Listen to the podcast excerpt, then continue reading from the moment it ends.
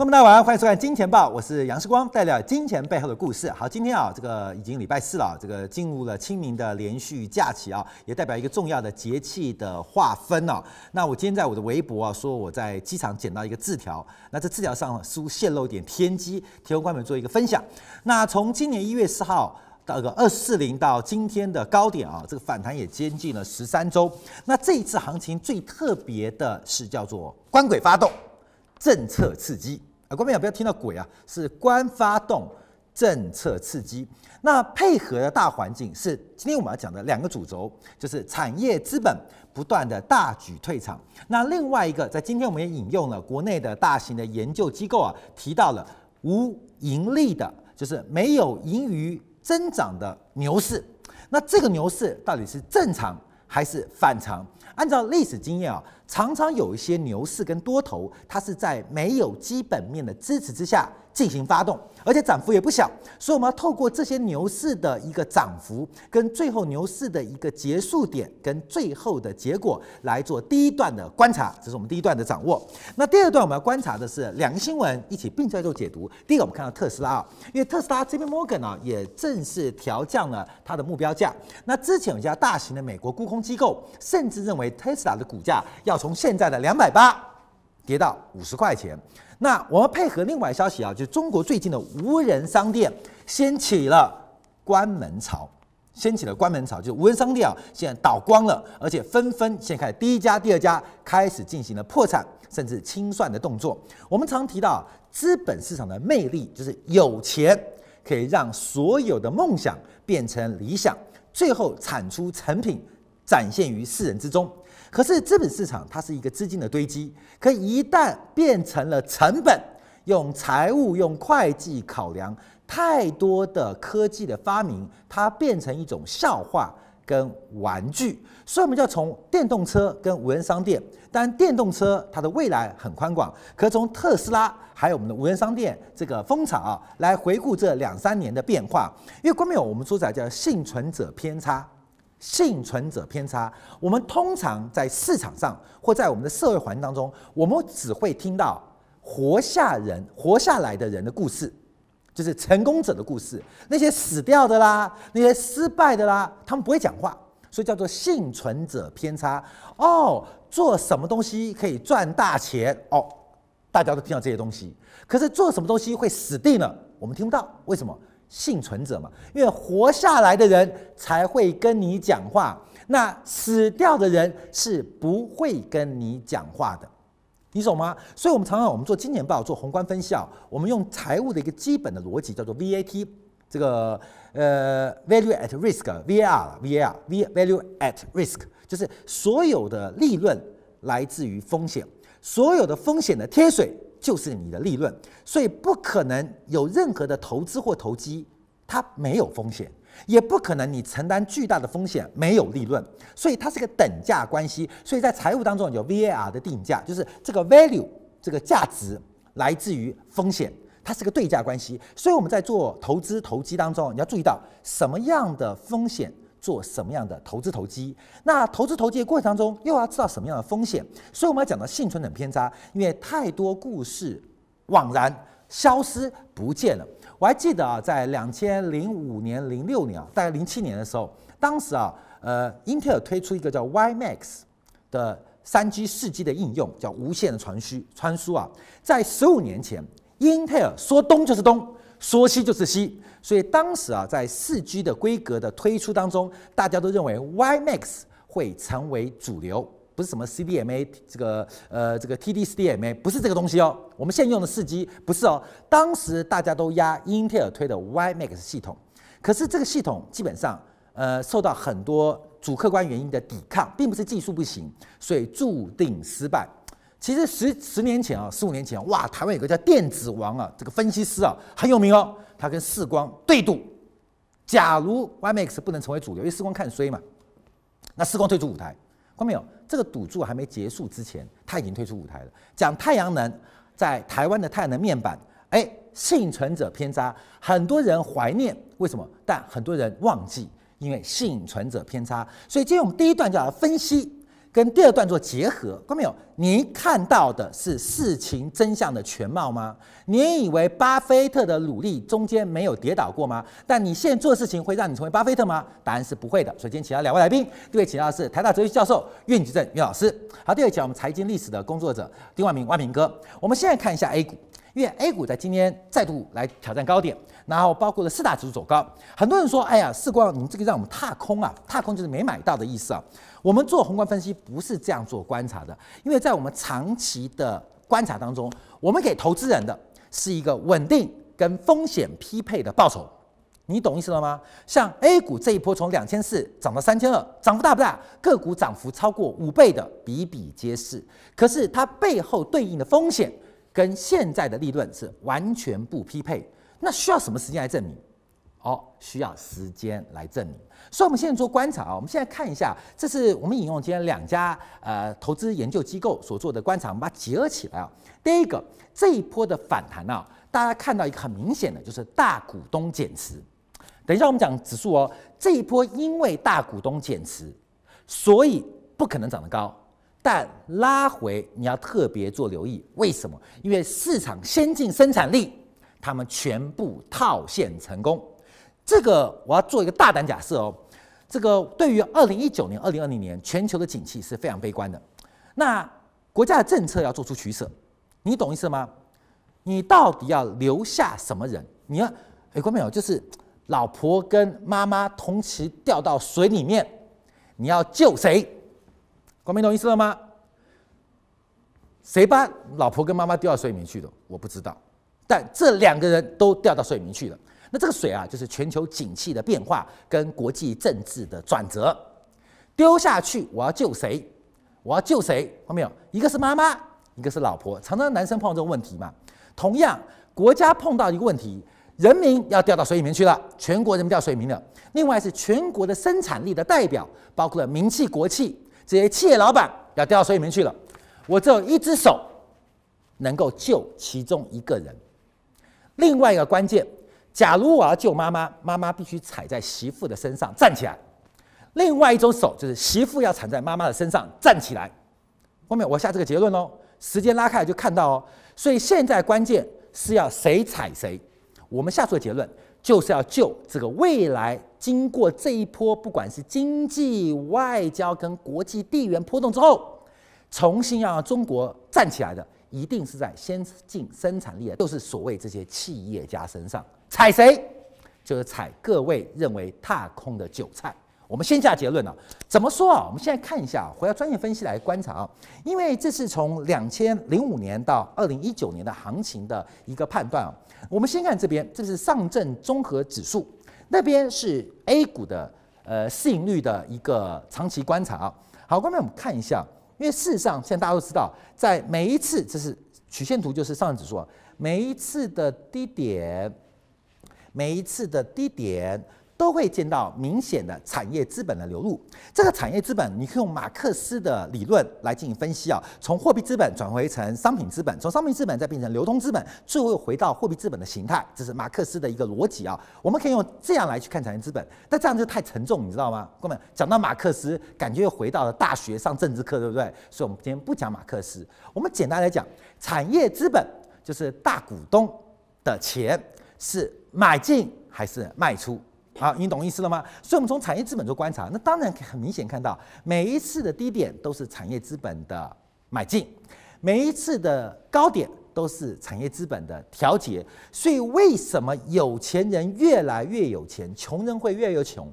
为什么会有百分之一的人拥有百分之九十九的资产？为什么？就是在不断的过程当中出现了重新分配。重新再集中，这就是资本主义市场经济的一个先天性。这个我们等一下就请呃苑老师跟万明哥帮我们做解读啊。这没有办法，你知道吗？人生来就是不公平的嘛。后面有很明显的，我就是比苑老师跟丁万明长得帅，这很明显嘛，很明显，没有办法。可反过来，苑老师跟丁万明就是比时光会读书、会思考，我怎么学也学不像。你懂意思吗？所以我是靠这张脸皮在吃饭，所以最近我有点胖，我会努力减肥啊，这是我的优势啊。看到没有？人不是公平的。那除了先天不公平之后，还有后天不公平。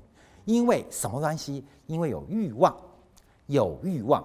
欲望这两个字让这个世界变得越来越扭曲。每个人都有欲望，每个人都有欲望。可是你的欲望跟理想、跟真实发生现实有多远？我们回到这张图观察。所以低档买，高档卖；低档买，高档卖。我们都知道。可是现在大家拼命卖，你会每天问时光踏空怎么办？踏空就踏空嘛。为什么？我刚刚盖结论批来讲嘛，因为即将有一个媳妇儿跟老妈掉到水里面去。这个抢救过程当中，必然会有一些震荡，而从宏观力当中，它也是一个选择。好，关门这做观察。另外，我们看到从市盈率做掌握，同样的，其实大股东对于自己公司的内部价值、集体行为是知道的，所以低档的时候是买，高档的时候卖；低档的时候买，高档的时候都这样。低档，你看关没有？高档就是卖嘛，一拉回再把它接回来嘛，关门不就很很完美吗？两千零五年大买。这个六一二四打下来，那受到五幺七八大卖再打下来，就这边买到满。去年第四季也是产业资本大局进场机会，所以有钱人怎么思考？关没有？我们要成为有钱人要怎么做思考？所以我常常提到，巴菲特没有老师吗？为什么巴菲老特老老师没有那么富？巴菲特没有学生吗？有学生，为什么学生没有他富？原因就是讲很容易，做很难。我们看到，在三月份啊，这个产业资本的减持进一步较二月份扩大了一倍，但受到交易日的影响，所以我们明明知道一个正确的方向，可是后来的结果如何？我们要快速找到第三个，这是另外一家啊，就是呃卢氏金融研究院跟华尔街见闻啊，在今天联合登出的一个研究，因为这次除了产业资本的外逃跟卖出之外，这一次的 A 股牛市配合了另外一个极端的现象。就是上市公司的盈利在普遍而且持续的下滑，也就是基本面在走坏，但股市的价格正在走多。那这是反常吗？在卢氏研究院跟华尔街见闻今天联合刊出，我们引用它啊，这是常态，常常发生，就是基本面在走坏，可是股市却在走高。这不是宏观分析不准哦，而是因为政策引导跟市场资金面的情绪联合创造出来这个行情。可是观众朋友更重要哦，走完之后呢，观众朋友，我今天跟我的爱人结完婚之后，你想不想知道结果？你想不想知道结果？我们今天做完一件事情，做完一个努力之后，会不会想知道结果？我今天念完大学，我会不会想知道念完大学对我的人生有什么影响？我们常常在当中，大学玩四年，交跟爱人交往的时候玩得很快乐，那结果呢？一样啊，先很快乐。我们看结果啊，这边有两条曲线啊，第一条比较深的线是讲的是 A 股的净利润的增速增加的速度，那另外它对比的是整个 A 股的市盈率。所以，后面我们看到几个位置啊，来来来，我们把这时间拉出来看，来来来，拉出来看，让你了解到会发生什么事情。为什么有钱人越来越有钱，穷人越来越穷？它不是一天或一个停板或五个停板决定的哦，不是不是，它有时候决定有钱人跟穷人的财富分配，它需要一点时间，时间会居然居然拉开，拉开，拉开，拉开了。关明，你懂意思吗？你看当时我们新中国建立的时候，全部打成起跑点原点。六十年之后，你看财富又这样分配，看到没有？是谁的错？不是谁的错，市场的力量就会让它自然恢复。没有什么踏空，看到没有？不用踏空，因为踏空不会决定你的人生，你知道吗？你人生踏空太多了，我不这样讲吗？徐若瑄是我同学，我踏空了，我没追到她。台湾有明星嘛？神经病的，踏空的可多了，你知道吗？我以前见过林志玲啊，哎呀，当下我就该把她，我踏空了，你有问题，你知道吗？踏空的很，人生踏空的太多了。一个踏空会决定你的人生吗？不会。所以我请教岳老师，我们这边先开始做观察啊。因为事实上有些正常跟反常现象，其实我们在一时片刻很难做价值判断，只能做价格判断。哎呀，岳老师你好准呐、啊，我买到了。万明哥你好厉害，我卖到最高点，这叫价格判断。可是价值判断怎么观察？因为市场上其实不见得每一波都是跟宏观市场来做联动。因为我们看到，哎，观众，我先把这张图讲完，那再再请岳老师来解读啊。观众有有两条线，我们刚刚讲了，深色线是净利率的增速，就讲基本面嘛。那市盈率是价格除以这个净利嘛，所以它代表市场的情绪反应。后面我们看一下，这在两千零八零九年那一波行情啊，各位是基本面跟行情同步推进，同步推进，这两线是高度弥合。那这一条线是二零一零年，我们看净利暴增，股市反弹。那净利为什么暴这么多？因为前面是全球次贷风暴嘛，金融海啸，所以基期比较低，也是同向的。观众朋友，这次死最惨的那一次就是五幺七八，二零一五年，观众朋友，因为净利下滑，股市暴冲。哦，这是一种市盈率哦，所以你可能看不出指数当时五幺七八的惨烈现象哦。当时五幺七八的很多人到现在都没活下来哦。这一次明天的清明节就是扫他们墓喽。观众朋友，你懂意思了吗？好，这是再来一次，这次市盈率快速攀升，因为这个是之前旧值，可是净利快速往下。疯狂之后剩下一地鸡毛，我们怎么观察市场的情绪？怎么做解读？您的观察？时光讲得非常好啊，他提出了一个很重要的问题啊，就是这个明明知道有赚钱的道路，你偏不走啊，这个你偏偏要朝向那个当韭菜的那个道路往前进啊。那么这个现象呢，我说句良心话哈，你讲的这一种就是无无盈利牛市啊，我可以告诉你，它是一个正常的现象啊。为什么呢？因为啊，我从我们这个哲学的发展呢，来回答这个问题啊，让大家心里非常明白。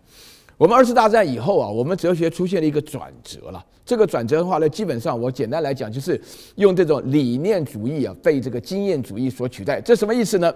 这里面最主要讲到就是说，因为二次大战发生了人类惨绝人寰的痛苦啊，大家发觉理念主义是从柏拉图以降一直到后来啊，包含所有的这个德国观念论这一连串，他们都强调两个概念，一个叫做社群，另外一个叫情绪。啊，所以哲学里面要处理的，就是人跟人之间的情绪的问题，这是主要哲学问题。对，那二次大战以后呢，流行的英美哲学当中呢，强调的是认知啊，强调的是经验啊，它里面强调的是个人以及理性。那从这个角度，你就可以看得非常清楚。你刚刚强调介绍那个整个过程当中啊，你就会发觉说，我们这个社会有一个错误的假设。就是说，你这个动作叫做复盘呢，复盘以后的结果啊，你就得学呀，对不对？在这个你以后也是在股市高点的时候就卖啊，股市低点的就买啊，但是情况绝对不会发生。做不到。呃，做不到的主要原因就是因为大部分的人还是靠他们的社群跟情绪，尤其这一次啊啊，大部分人还是靠这个，尤其是这一次，大家认为说官发动政策刺激，对。啊，所以大家发觉说稳了，只要有这个官方跟政策的一个铺垫，那么我们往前走的话呢，是梦稳心安的。哎，老师讲，实际上情况不是这样子。社群跟情绪，嗯，各位没有？我问你哦，嗯，这些大股东的社群跟你的社群有没有重叠？你认不认识什么行长啊？你认不认识什么大老板啊？你认不认识上市上市公司的董事？各位没有？这个往来无白丁啊。看到没有？他们认都认识，他们打个电话，微信群里面都是，你懂吗？可是你没有，所以不同社群会做出不同社群的影响跟判断。是是是，这个产业资本的减持是一个社群，散户的踏空的紧仓或那种呃恐慌，手上股票没有满仓、没有杠杆的恐慌是另外一种社群。对。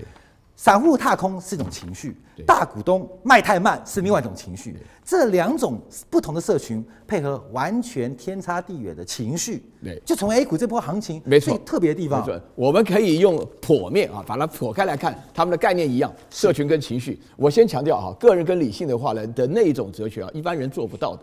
嗯啊，因为实际上人是依靠情绪在活的嘛，怎么可能任何事情都是靠理性靠理性？这是不太可能的事情，因为你本身会觉得有一个价值判断。是，但是这个社群破开以后呢，他们之间的差别是量的差别，是一个占了百分之一，另外一个占了百分之九十九。对，你这样子一分析的话，你就发觉非常明显看得出来，就是说我们整体来讲，我必须坦白讲，我们受的教育，尤其是现代的主流的经济学，完全是以个人跟理性作为判断的基础。对，啊，认为的话呢，就是老师上课也是在教你，你有没有看到这个低点？这个是你该干嘛？就是看完之后应该干嘛？这个时候你该买啊，那个看到高点了，这时候你该卖。复盘的时候讲起来很容易，对，就是做不到，做不到的话，你讲说你这个人不理性，你这个人太感性。实际上它不是理性跟感性的问题，它是人与生俱有的情绪。是，那这个情绪呢，导致于你，甚至于你因为这个情绪的关系，会产生恶性循环。因为有这样的情绪，你跟到相就相濡以沫，所以庄子讲的非常好，就是你跟情绪相同人在一起一讲啊，就是一方一方面骂那百分之一的人，另外一方面跟这些人好的不得了，然后呢一步一步的往下陷下去，所以你永远。远属于贫穷的这一边，贫穷的情绪，所以在发展的过程当中，韭菜就这么出来了。老师，理性有有限性哦。关键我举个例子，理性啊是有限的哦。关键理性是有限的，为什么？我举个例子啊，我们是男生嘛，喜不喜欢胸部大的女生？胸部大通常代表他哺乳能力可能比较强，男生的逻辑哦。所以站在遗传当中，我希望我下一代有丰沛的母奶可以喝，所以我喜欢胸部大的女生。这个是理性哦。所以喜欢胸部小女生或被打骂，哎呀，士官你好肤浅，喜欢大胸部的女生，那是不理性的。我才是理性的，在逻辑嘛，因为胸部大，我择偶标准是看胸部，那是因为我按照遗传学告诉我，生物的荷尔蒙告诉我，哦，这女性胸部大，她将来会哺育我的小孩跟下一代，那个胸部小的。饿死了，所以我身上的基因就告诉我，喜欢大胸部的女生。好，看到没有？这是理性。所以哦，这样讲好有道理哦。所以以后喜欢胸部大的人，男生是比较理性；那喜欢小胸部的人，就是这个女男生有问题。好，这个理性叫有限理性，因为这是理论上已经不见得是理论，生物学上的理性。可人跟人交往不是只有生物功能，你懂意思吗？虽然男生就喜欢把女生给推上床。那女生对男生是先有爱再有性，但男女之间不是只有生物学哦，所以我从有限理性判断是对的。我从更多范围的理性，胸部大女生不见得是个好的对象啊。所以什么胸大无脑啊，干嘛这种消遣的话就出来。所以。我们的理性永远有边际啊！我我跟你讲哈，我们的理性，你在解释理性的时候啊，你是如果透过手段跟目的来解释的时候，你称为以最高效率达到你的目的，叫做理性。对。但是因为如果长期的话，你不要忘了归纳法。如果长期用这种方法，然后就可以达到这个目的的话呢，你就开始用情绪上的认知了。只要看到胸大了，先加二十分。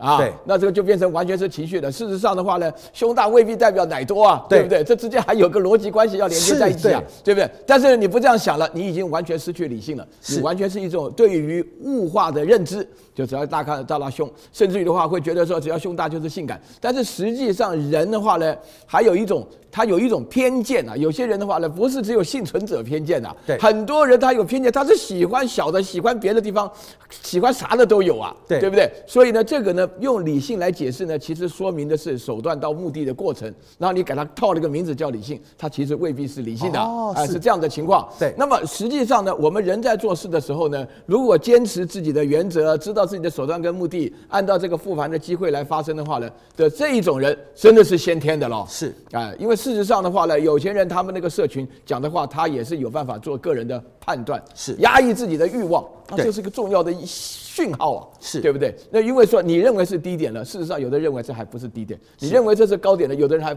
认为这并不是高点，对，所以这一种人的话呢，他不多，这也是解释了为什么是贫穷啊是可以遗传的，你不要忘了这件事情啊。对，富不过三代，可贫可以贫到千秋万代。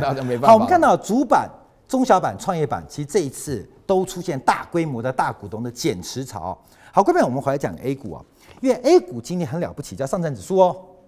上证指数干嘛？观众朋友，来来来来，我们回来看上证指数。哎，来来来，上证指数啊，观众朋友，因为今天上证指数我们讲到了，今天封闭了去年三月二十二号的特朗普缺口。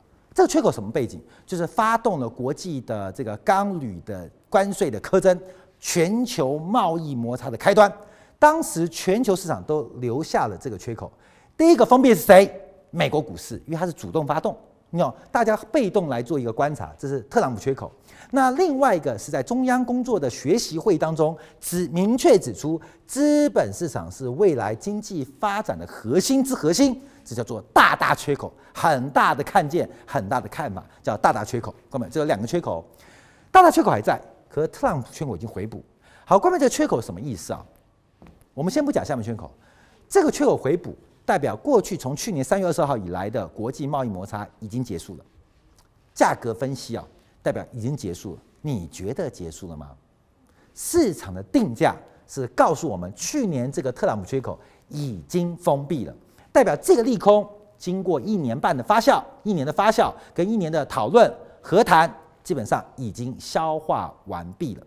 这是市场的定价哦。那市场是情绪跟社群，老师刚刚讲的所集结的。好，各位朋友，那我们看另外一个社群好不好？记住哦，来，去年去年国内有一家很大的公司受到中美贸易摩擦，跟造中美贸易的一些关系啊，被重伤。他叫谁？中兴通讯。看到没有？他是这次三月份被减持最多的一档个股。谁减持？大股东跟产业资本机构法人在减持。我们再回来看这个事情，再回来看这个，我们讲了特朗普就跟大家缺口。看到没有？这故事我们可以走下去啊。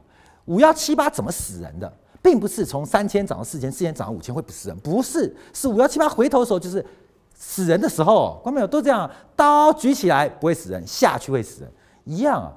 看到没有？既然封闭了特朗普缺口，这是社群跟情绪哦推上去的哦。可是站在事件核心的那一家公司，他不这样看，你懂意思吗？他不这样看。他完全不认同他的社群有没有？中兴通讯的大股东的微信圈一定比你的微信圈阵容强大。中兴通讯大股东的银行存款绝对比你的存款多好几个零。你唯一可以跟他比的就是你的老婆可能比中兴通讯的老婆漂亮，这是你唯一可能赢的。房子不会比他大。车子不会比他好，银行存款不会比他多，你的微信圈的好友们更是对他来讲是不足一提，你知道吗？他不认同，观众朋友，你懂意思吗？这个是很多暗示。我想请万明哥来做观察，因为这个市场的波动啊，我们就要看到，因为这个来到了一个廉价的过程啊，我们看到这些割韭菜过程，观众也可以看一下，因为这就举到一个美国为例，等一下我们来补充啊，包括了以日本为例，还有以台湾地区为例，观没有。我要举这个例子啊，我先讲啊，看到没有？是太阳底下没有新鲜事，太阳底下没有新鲜事。我要举个例子啊，这是一九八五年、一九八七年台湾地区的股市波动，当时没有盈利的支持，股票指数涨了十一倍，怎么来的？看到没有？怎么来的？你记住哦。怎么来的？第一个，货币宽松，货币升值，持牌券商大增，非标业务肆无忌惮。观众朋友，你有没有注意到？它就像二零一三、一四、一五年，太阳底下没有新鲜事。为什么？为什么？日本吃过一次亏，日本不再吃亏。轮到亚洲四小龙或东协这些新经济体再吃吃亏，好，吃吃亏不吃亏。现在轮到我们中国，观众朋友就一步一步排哦。我们就说没有，你去看看八年代日本怎么说的，不可能。西方经济理论不适用我日本，我有日本国情。韩国人在一九九九年怎么说的？赶超日本的时候，日本的经验跟西方经济的体系不符合，不适用我们韩国朝鲜族的民情，结果韩国人怎么办？一样的故事，假如我们把太阳底下当作有特殊待遇，那您的结果就会完全不特殊啊！因为我举台湾例子啊，这个报告其实这个卢氏金融研究员把日本例子举出来，就会发现啊，其实我们以前上过一课叫比较金融的制度，你会发现，就英国领先美国大概三年到五年，美国领先日本大概十五年到二十年，日本领先台湾地区大概五年到十年，看到没有？这个。排序年时间缩短，依旧没变。我们怎么吸取日本的经验、日韩国的经验、台湾地区、香港地区的经验，不要变成我的经验，就是这样了。朋友们，你懂意思吗？我们这个话就可以会换句话说，我们不要讲台湾地区，我们自己说，二零一五年是不是货币宽松？是嘛？是不是人民币升值？是嘛？是不是券商在加配资？是嘛？是不是场外的融资？各种非标商品一大堆，一样。不是台湾哦，也不是香港哦，看到没有？包括了日本、韩国，每个国家经济体走势都一样，所以我们才讲历史的规律循环下必然发生。为什么必然发生？为什么我们不能躲开你的观察？我们主持人四王大哥啊，这个一路讲过来，其实就是告诉大家，这个大股东、公司派都卖股票了，然后呢，这个企业呢又没有赚钱，股市还这样子涨，对，这就是没头没脑，就是涨得这个莫名其妙。但这是正常现象，啊、但是。我跟大家讲一件事情啊，这很多事情啊，不能够用单一的一个标准、两个标准当然来来看啊。这个呃，管子啊，第一篇叫《牧民篇》啊，是特别特别提到啊，怎么样治理老百姓治理好老老百姓啊，牧民嘛，牧就是把老百姓啊，对不对？好能治理的跟绵羊一样，乖乖的。这个牧人呢，就乖就就很轻松了。对、啊，这个国家就会发达兴盛了啊。它里面提到三个四，第一个呢，四时春夏秋冬啊，四时啊，就是呃有起涨，有有顶点，有这个衰退，有这个谷底啊，类似套到投资学上可以这样用。对，四时。第二个呢，四维。就是礼义廉耻，嗯啊，第三个呢，第三个四啊，叫做四顺啊。我跟大家讲一件事情啊，四时大家都知道，你做股票啊，对不对啊？或者呃，治理开公司，对啊，做买卖，你一定要看这个时局时事的变化。对，你不能够说呃淹水的时候，对不对哈？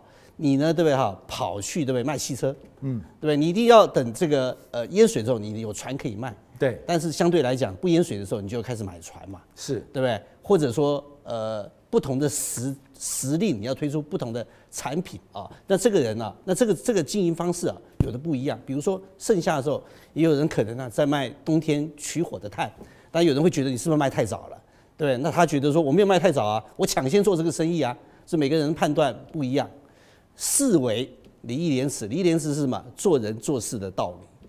这个东西啊，其实我个人认为是最不靠谱的，啊啊，这是最后一道防线，那是最不靠谱。做人做事经常跌对不对哈？是跌的没有道理，涨呢是涨的没有人性。我老是跟你讲一天 呢，对讲不好听的话，有一天你说不定会看那个行情，这股市啊，A 股跌得一塌糊涂，但是基本面很好，基本面很好啊，对，产业资本都在进场啊，对，怎么股市还在跌呢？去年第三季就这样，对对对，这个就是礼义廉耻。不管用了，你知道吗？啊，那第四个就是四顺，顺什么？什么叫四顺呢？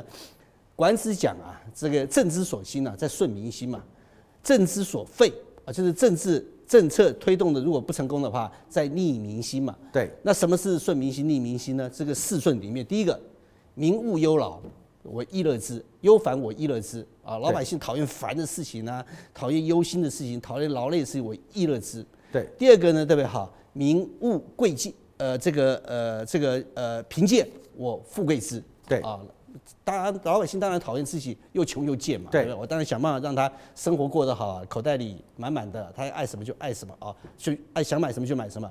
第三个呢，民物为罪啊，危险啊，这个生命受到威胁的情情况之下，对不对？我能存安之，啊，对，这是第三个。第四个呢，对不对哈？这个民物灭绝，我生育之。对啊，就是老百姓都怕自己绝子绝孙了，我想办法对，让他生不出孩子的能变出有孩子啊，这就是我的本事啊。所以你可以看见啊，股市一样也是这个道理，四时、四维、四顺啊。那现在市场上的气氛，大家已经憋得很久了，你应该顺应民心。让大家给大家一点爱的鼓励，爱的掌声，对对，让股市涨一涨。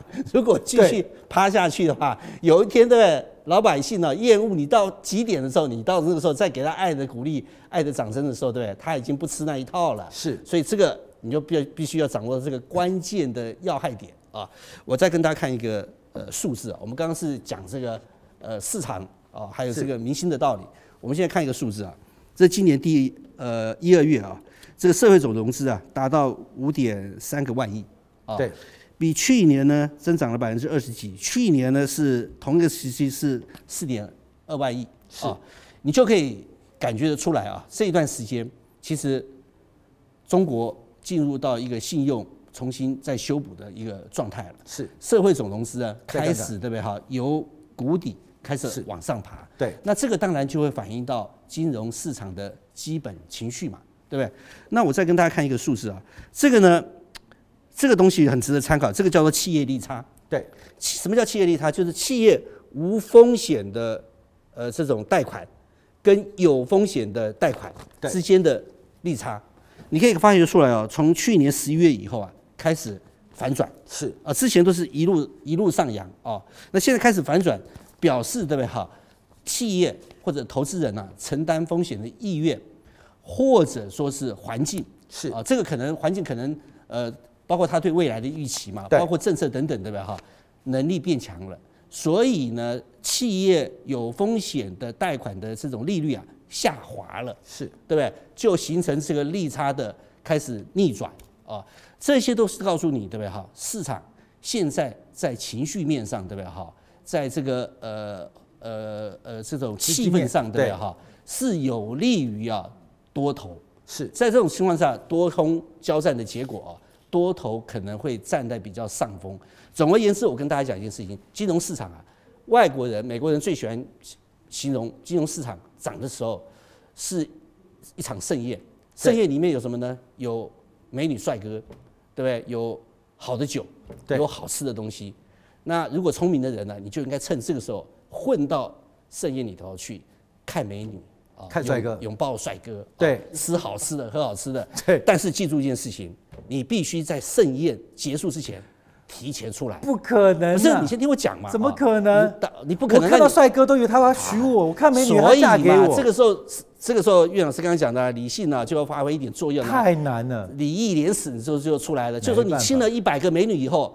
够了，你不要再亲。我想亲一百零一个啊，那就危险了嘛，不可能啊。所以人下流就更下流。如果在盛宴对不对哈结束之前最后一个走的话，那我告诉你一件事情，waiter 马上就告诉你买单，你就千万是说可以啊，在盛宴正在进行啊，正在狂欢的时候，好好的享受一把。你觉得走得掉没？很难啊，因为最主要是因为人有惯性嘛。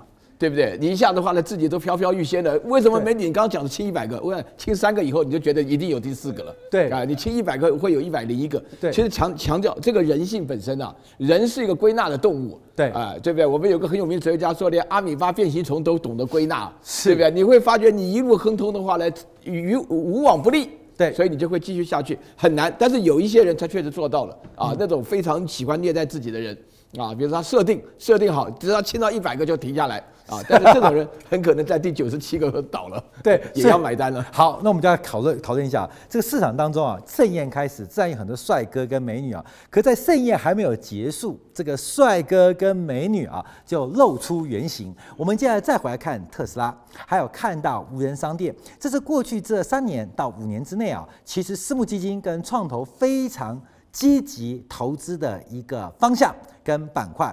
电动车未来还要观察，可无人商店的未来已经结束了。我们这样广告，回来做进一步解读。这波多头出现危机跟杂音，A 股市场的低点仍然是遥不可及啊！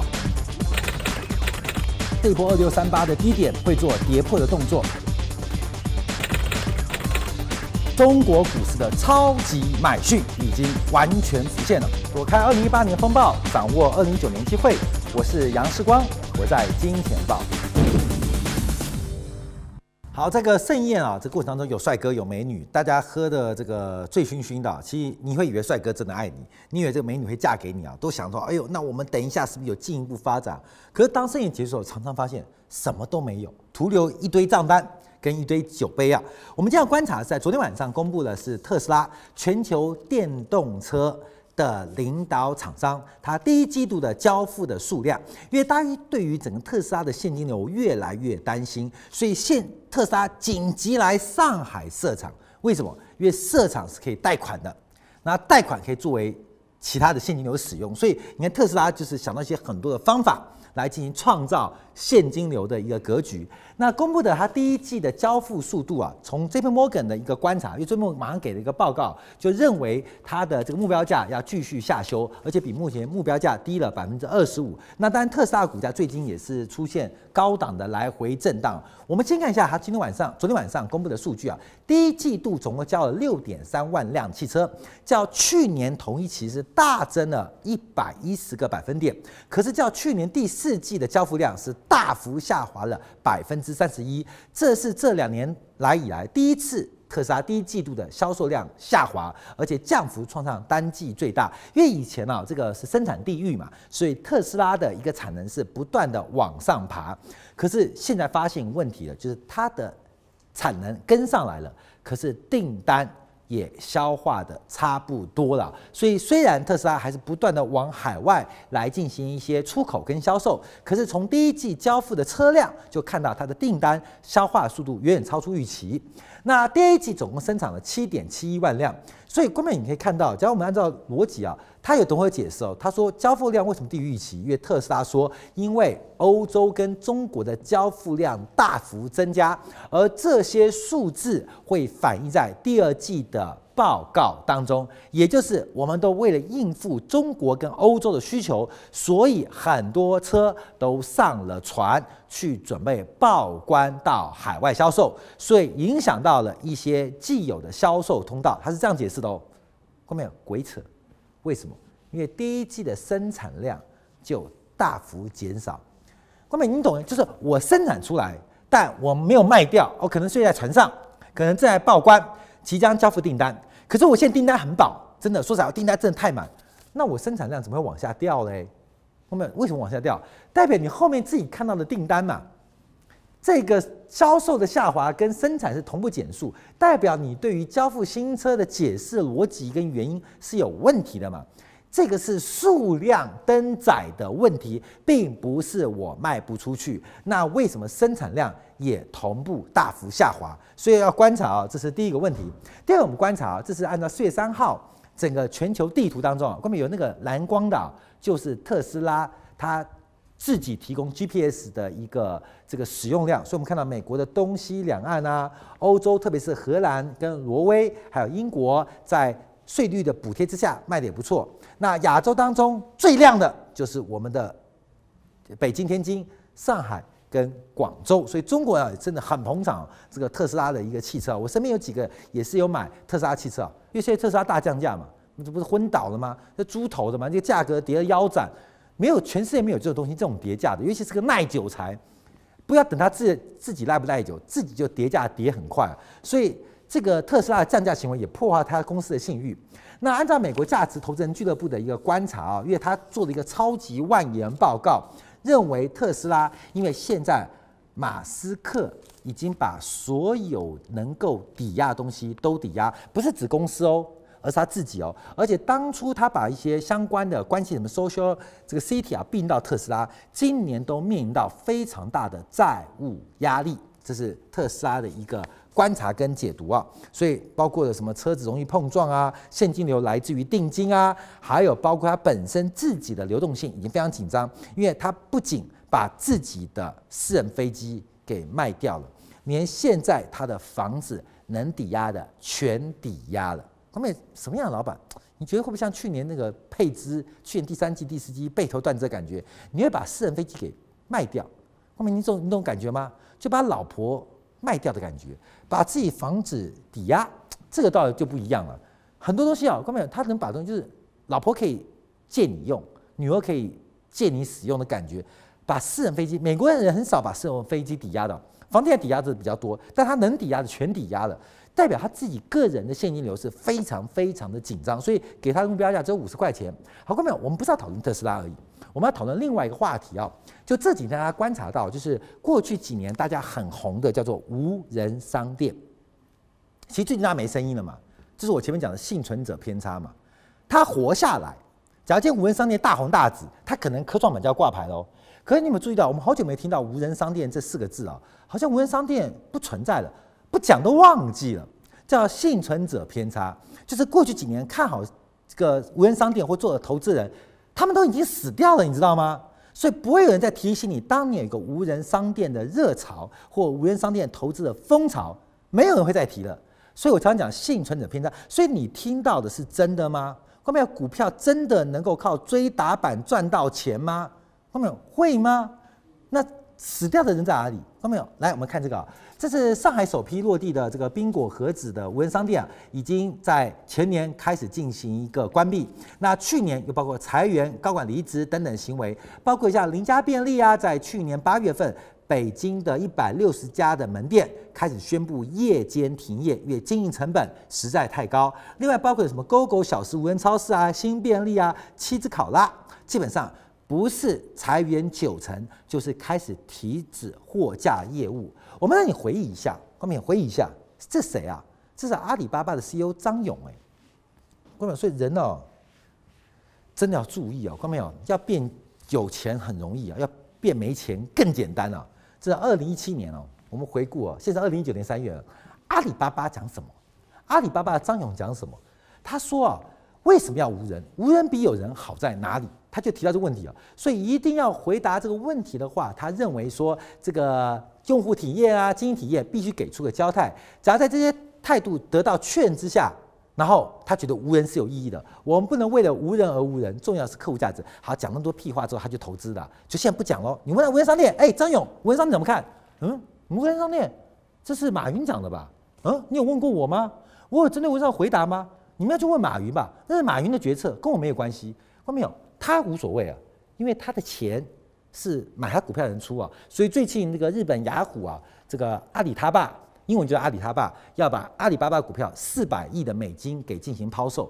我要先请教万明哥做观察啊，这个讲的幸存者偏差啊，因为包括了像特斯拉，包括了像无人商店，我们今天提到一个重点，资本市场最恐怖的地方就是只要你有钱，你什么都做得出来。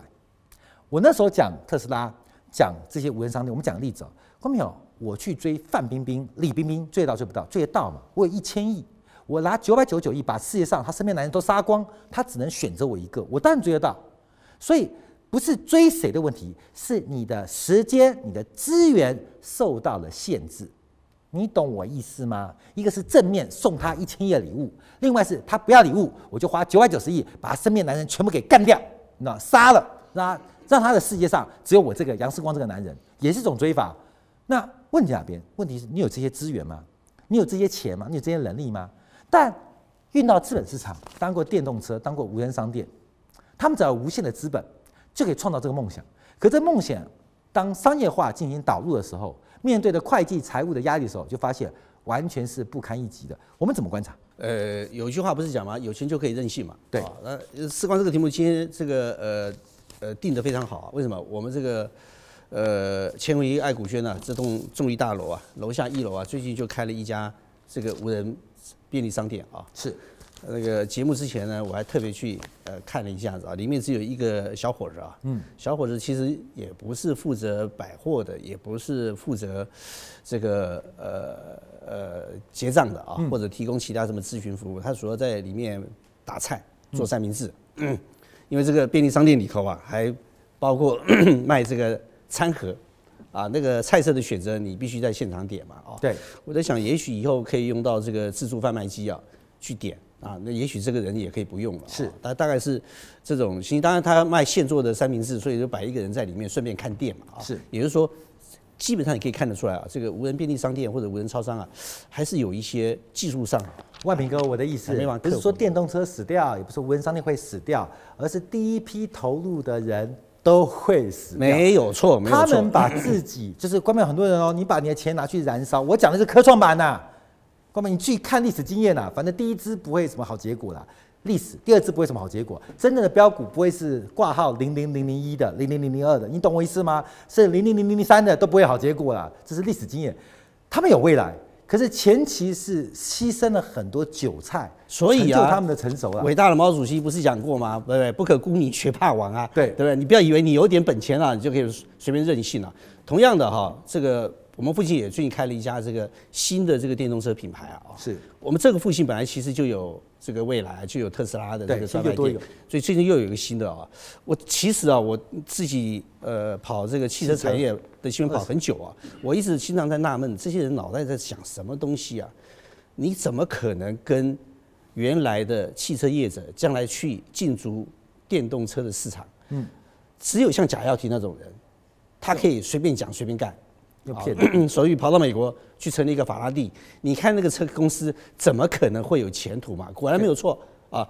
这个还本来买了一块建厂的土地，对不对？现在厂也没有建，要卖掉了。对，本来有一个工厂呢，对不对？哈，现在呢，他也决定收编了，玩不下去的嘛。然后要回南沙建厂啊，还是我们自己中国人好骗啊？对对对，美国人比较难骗。对对对，但是到他国内来，可能又有其他的问题啊，没有那么简单了。不要，只要中国人好骗。对，都可以来中国人。那这个事情其实就告诉我说，告诉我们，你看看现在特斯拉降价，就是说它的产品呢、啊，在目前市场的相对吸引力，对不对哈？对，可能不及它去年以前是，或者四五年以前，因为四五年以前没有人推出这个玩意儿嘛。对，啊，把家庭诉求，家庭的第二台汽车，把这个汽车视为玩具。对，有钱的人对不对哈？哎。发觉银行莫名其妙，对不对哈？昨天股市股票卖了以后，对不对哈？哎，多了一笔钱，没地方花的时候，对，就去买一部特斯拉，然后呢，追求虚荣心，追求时尚嘛。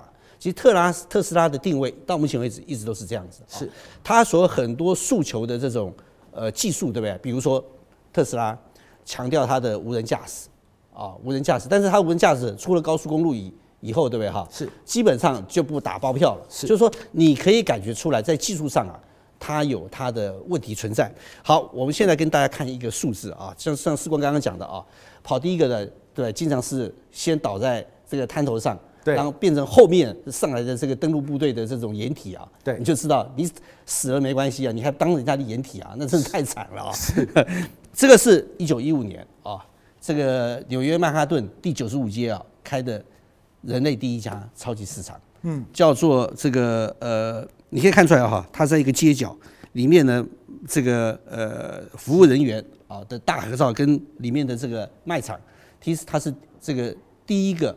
自助型服务的这种开开架式的这种商店啊，然后呢，它的名字叫做 Astor Market，对。啊，这个就是他当时一个老板，一个犹太人叫做 William Astor 啊，对，它里面 举举行试试吃产产品试吃的一个状况，现在觉得很正常。哎，你现当然当当时是非常时髦啊，但是我跟你讲一件事情，他只经营了不到两年了，就把他原来的这个，他本来是。租了一个呃一千五百平米的一个空间了，是最后就把它减半，是因为有点经营不下去了。你们知道不知道这个超商一直到什么时候对不对哈才开始打发开始普遍了？是在一九三零年代大萧条以后，是。美国当时对不对第一个连锁超商啊，二零一零年已经倒闭了啊，叫做。大西洋太平洋茶叶公司。是。啊，他发觉当时因为很多人财务瞬间呐、啊、就灰灰烟灭了，是。必须节衣缩食。二零一五年不一九一五年推出来的这个为了降低成本，为了提供廉价商品的这样的一个自助型的开架式的商场啊，之前没有卖点，因为那个时候美国进入这个。所谓的这个狂欢的二零年代，每个人都钱都多的要死，谁在乎啊？对。但是三零年代以后呢，对不对？环境变了。对。所以跟你讲，就是一个生意做得成做不成啊，对不对哈？除了你要有创意之外，还有那个环环境。对。这个呢，对不对哈？超商呢是被普替普罗大众提供更廉价商品的这种服务。对。所以呢，在大萧条时代的时候，对，它马上如雨后春笋般呐，对不对哈？迅速发展开来。在一九三六年的时候，美国国会甚至于啊通过了一个罗宾森派特门法案。是这个法案呢规定哦，禁止或者限制大型连锁超商的出现，对，影响到小零售商。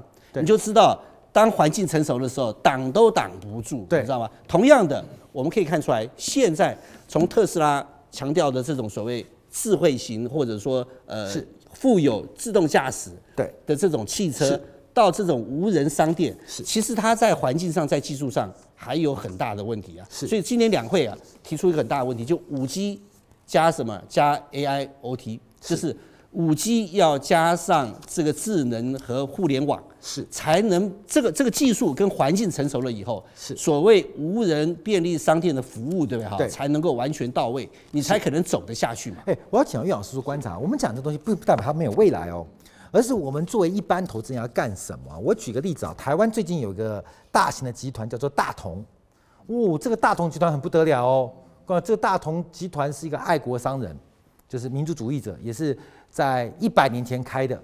曾经最大的时候，包括他做一些家电啊，他红的时候，美的格力不知道在哪里啊。后来做的印象馆、太阳能，什么都做。发电设备，大同在做发电设备的，中国的东方电气还在炼钢磨刀嘞，很强。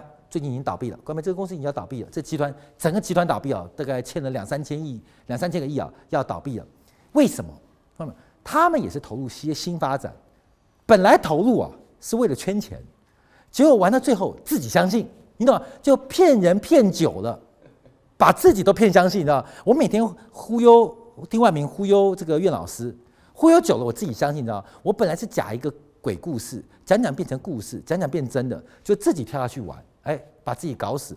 所以我们常常讲啊，讲这个故事什么，就是说，其实投资人要小心，因为很多的什么科创板发展的过程当中，他必须烧掉很多的资源，试错很多次，有这个很高的试错成本。我们一般的穷人就不要以为这个可以发展，可以想这些游戏。有一天电动车会真的哦，有一天无人商店真的会出现哦。可中间已经死过太多人，幸存者偏差。您的观察？我觉得这里面讲这个东西的话呢，它是凸显我们平常在讨论的哲学中最重要的因素啊，就是时间了。对，啊，因为我们最近啊都听说一句话，凡是失败呢，将来会是成功的一部分。啊，那这里面呢说的非常明白啊，就是说任何事情是非经过不知难呐、啊，有难以后呢才会这个不敢掉以轻心啊，就发展。无论是电动车也好，无论是无人商店也好，甚至整体来讲，刚刚万明提到了，就是说五 G 啊，加上 AI 啊，然后再加上互联网啊，这些的话呢都是象征着未来，这个未来感非常具体。所以你刚刚提到讲说，只要资本够足够的话呢，什么都做出来，什么都做出来，可以任性。这个也就说明什么呢？不是说没有理念都可以做得出来，主要是有一个理念，它是好像是真的，啊，到底是不是真的话呢？必须实际上去做。那所以说，在这种情况下来讲的话呢，我觉得这个无论是特斯拉也好，我是无人商店也好，他们已经象征了我们未来的一个想法、想象啊。想象，因为我们现在进入一个货币的时代啊，进入一个财政的一个时代，大家都会觉得说，所谓的。这个财富呢，就是把未来的理念呢，具体在今天具体化。哦，老师要讲啊，这样子你就说，我们财务叫做折现，这折现就是变现吧。啊，我们在讲，那意思是什么呢？意思就是说，你看的比别人远一点，然后呢，别人认为还早，你就发觉是现在。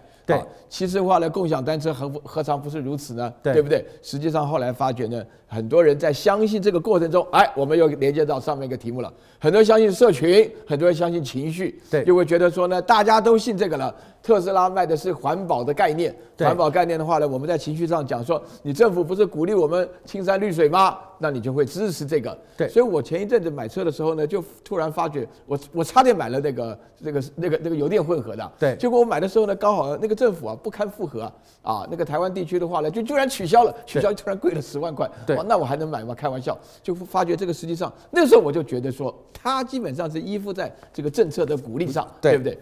无人商店里面这个情况的话呢，我觉得有一点值得我们稍微注意一下啊，就是说我们现在在心理的转换呢，就是过度整个环境中过度相信无人的话呢，就如果说是你有效率，刚刚你讲到张勇提到讲说无人跟有人之间的差别在哪？他问这个问题很好，但是他没有读过哲学，他并不了解。对啊，事实上的话呢，我们有很多为什么传统的商店啊，其实它有它固定的客源。啊，因为在上海这边附近啊，在台湾地区也是一样。对，那他这里面主要强调的是，我们人一般来讲啊，这个《论语》啊，孔子在《为政篇》里面讲啊，君子不器啊。嗯，那意思就是说什么呢？就是大家啊，这个说是完全不要因为一样科技，然后整个脑筋就想到这个科技的发展上。对啊，因为说我们现在在互联网，不要被东西捆绑，哎，不要被一样东西捆绑。然后就是说，其实走的道路很多，多元的发展呢、啊，才可以看得出来谁。到底能不能够经过时间的考验，或是有一点发展的话，有一点出现的改变？那像这个无人商店这种情况下的话呢，我有一次到了无人商店去以后，进去以后感觉上。说两句话，说不是很舒服啊？为什么？因为我到商店里面习惯。无人商店完蛋了，我没去过。丁万明跟岳老师都去过，我去过。都都这种年纪的人去无人商店体验，你觉得还有未来吗？你知道？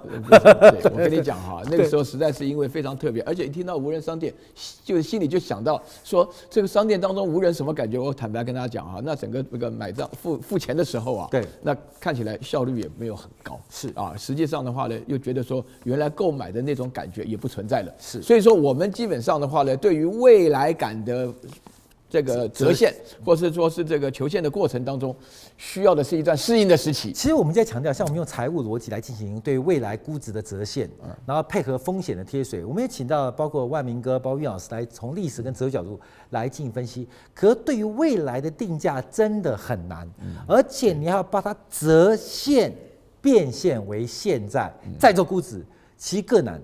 可大部分的投资人都想做这个事情，啊，对啊，这个就叫做投资啊！你投资哪有人投资现在的、啊？投资都是投资未来啊，对不对？你养孩子就是最明显的道理啊！而且的话呢，蒙昧的不得了啊！每一个人都认为自己孩子一定是哈佛博士，一定能够啊！有的人还认为自己儿子啊，将来还有希望这个当伟大的人物呢。这种想法就是人的情绪嘛，对对不对？这种情绪叫所以说中国人教育小孩子很痛，痛。